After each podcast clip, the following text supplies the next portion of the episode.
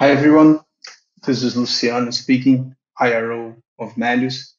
and I will make some comments on the notice to the market that we released today, April 5th, on the on Méliuz first quarter operational preview. First highlight goes to the total open accounts that throughout the first quarter reached 2.4 million new accounts open, which represents roughly 27,000 new accounts being opened per day on average. With that, we got to the end of this quarter with a total of 16.4 million accounts opened inside Méliuz, which represents an increase of 73% compared to those figures by the end of first quarter of last year. In terms of the last 12 months active users, we ended this first quarter with 7.1 million active users, which represents 226% above the figure observed by the end of the first quarter of last year, which was 2.1 million active users. Going forward, we have here some figures on the GMV originated to the marketplace partners, which by the end of this first quarter came to more than 800 million reais, up by 91% versus the first quarter of last year GMV. Also, considering the the last 12 months GMV ended in this first quarter, we generated almost 3 billion reais as total GMV, an almost 60% hike compared to the last 12 months figures in the first quarter of last year, even though the GMV from the travel and leisure sector is still below figures presented during the first quarter. Also, when we talk about the financial services and specifically about the Méliuz Card, we record 4.5 million application requests as of the end of this first quarter of this year, which is 19 times more than the figures that we had by the end of the first quarter of last year, which shows a strong increase in our card applications as we've been presenting in the last quarters. Talking a little bit more about Méliuz Invoice, we we are keep seeing very strong results in this first quarter, especially reference the engagement of our user base with such product. When we see the number of users activating offers, we observe an increase of more than 100% in the numbers for the first quarter of this year compared to the numbers of the last quarter of last year. And also, those users activating offers activated more than 590,000 offers during this first quarter, which is almost 400% above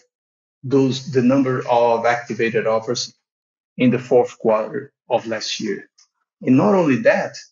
this is a product that gave us access to very strategic data from the regular items being consumed by these users. So from all the invoices being sent by such users, we captured during the first quarter of 2021 more than 9 million SKUs, which is above 268%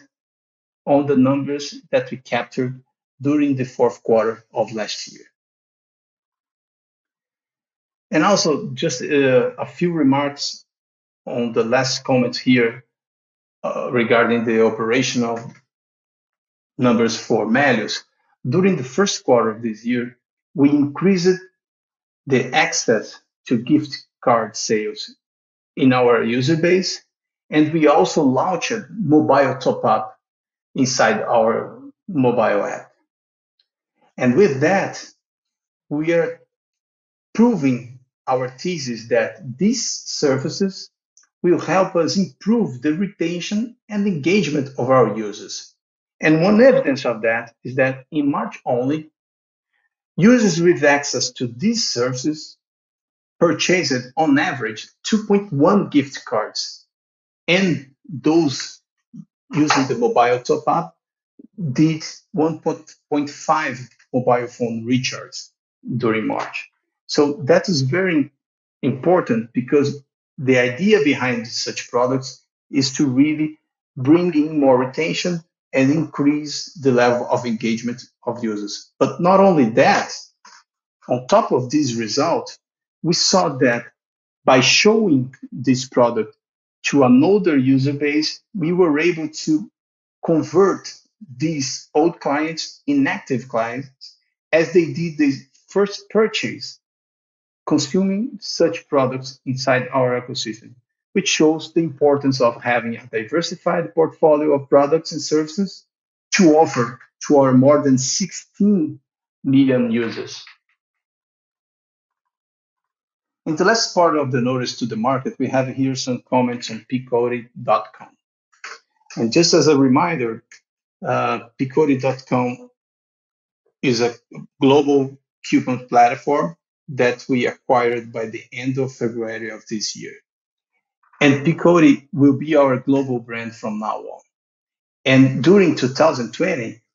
they got a marketplace GMV of 1.1 billion reais and net revenues of 30 million reais. These numbers are the result of sales originated in more than 40 countries and from the strategy to promote merchants, campaigns, and discount coupons for more than 68 million user sessions, mostly organic traffic. Just for a comparison here, in the same period, Méliuz reached 56 million user sessions, around, uh, around 11% below Picodi's traffic. Even though this lower traffic, Méliuz was, was able to generate a higher GMV and a higher net revenues, which is basically because we were able to successfully implement the strategy to convert visitors in recurring users by applying the cashback strategy in Brazil, in Méliuz. So with that said, Picodi's strategy, as we presented during the announcement of this acquisition, is to replicate the well successful Méliuz playbook in Brazil, leveraging on a scalable product with a global qualified audience from Picodi.com. And the development of new products already started in the week after the acquisition.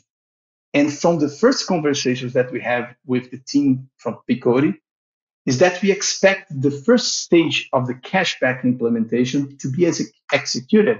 by the end of September of this year, when we intend to launch it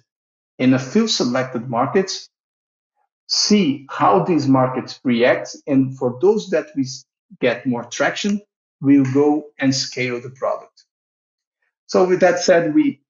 I ended up here the comments on the notice to the market, reminding everyone that not only these notice to the market, but all the communications being done by the company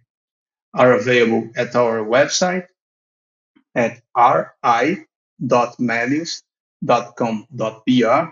and also at our channels in YouTube, Spotify, and SoundCloud.